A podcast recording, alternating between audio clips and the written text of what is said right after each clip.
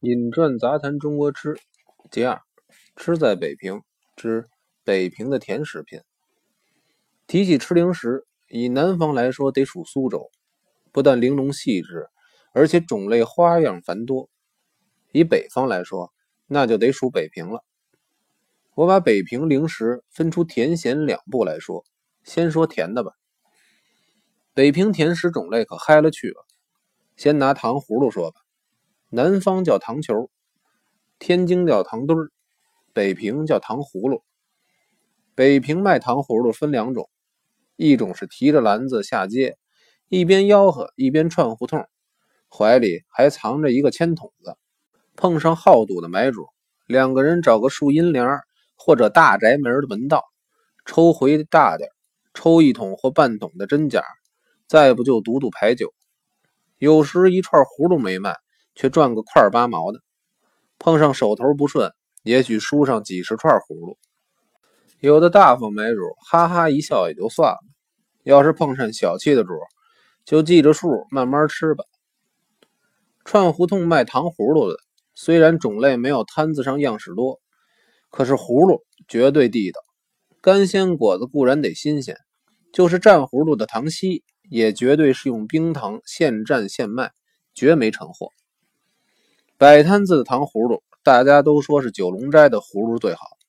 其实，您要是问我九龙斋在什么地方，真正老北平也说不上来。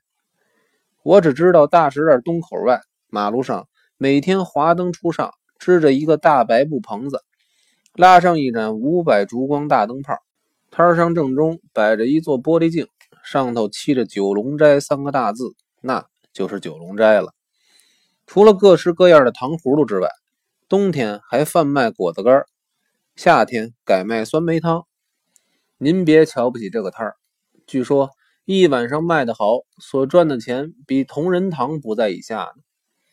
糖葫芦如果讲究样式齐全，那九龙斋就比不上东安市场大门正街的龙记了。东安市场的龙记摊子正挨着一个买卖鲜花的，到了傍晚时候。晚香玉、栀子、茉莉、巴兰一放香，谁走过都要停下来闻闻香。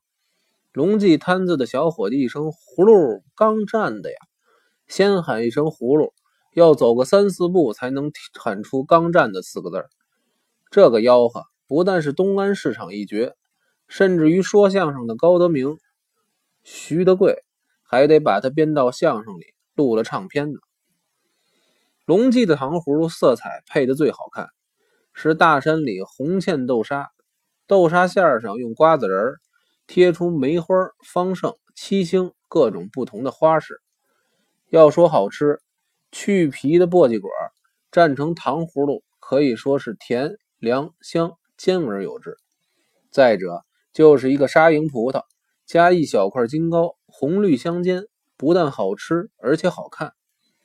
龙记的糖葫芦虽然是样式齐全，要什么有什么，可是您要是吃整段山药蘸的葫芦，那您得上九龙斋去买，龙记是不卖的。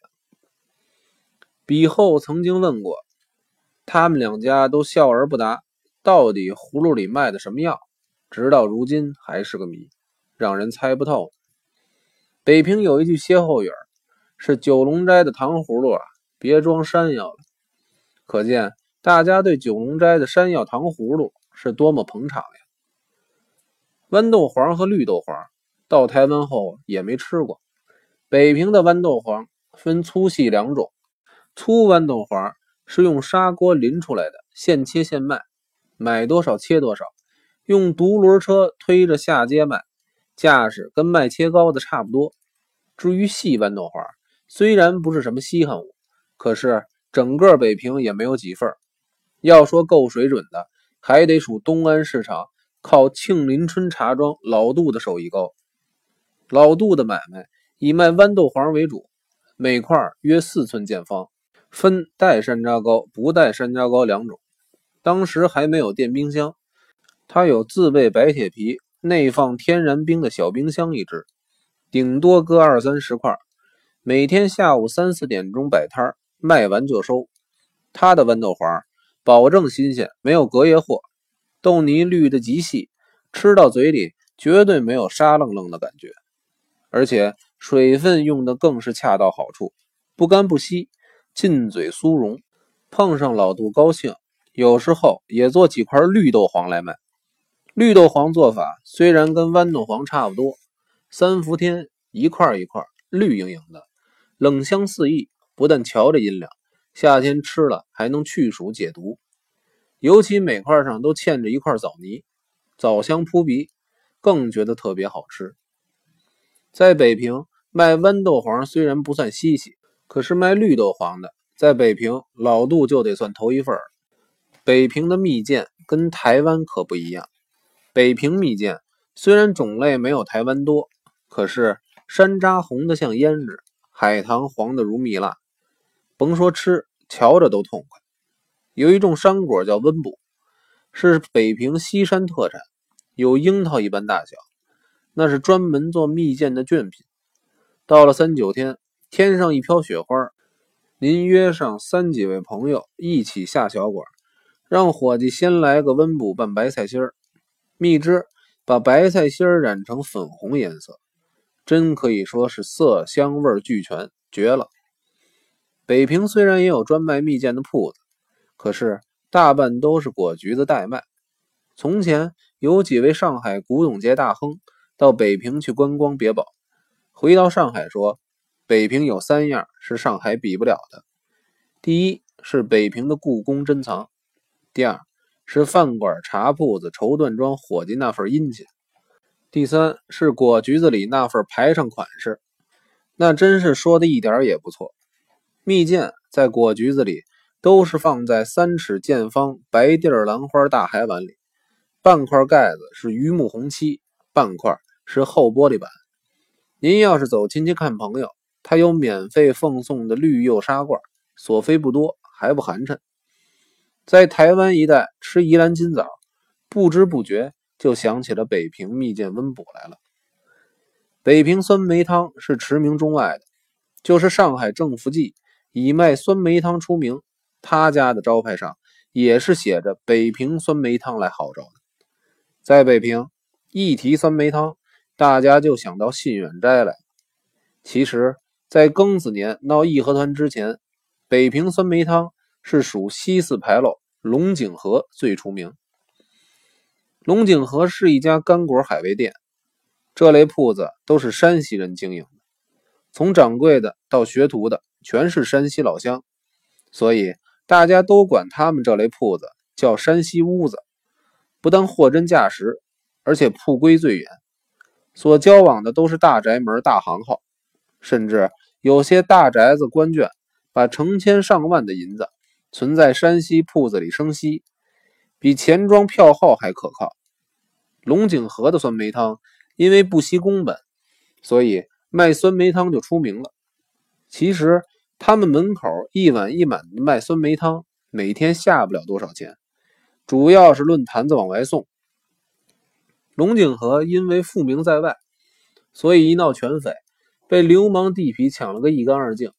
后来虽然恢复旧业，究竟元气大伤，买卖不大如前，于是琉璃厂的信远斋就取而代之了。谈到信远斋，只有一间门脸，左手门外。有堵磨砖影壁墙，中间有个磨砖斗方，写着“信远斋记”四个大字，是北平书法家冯树的手笔。信远斋就信远斋吧，干嘛还加上个“记”字呢？谁从他们家门前走过，都觉得这块斗方有点别扭，可是谁也不好意思问问。有一回，江朝宗跟冯公度在一处饭局上碰上。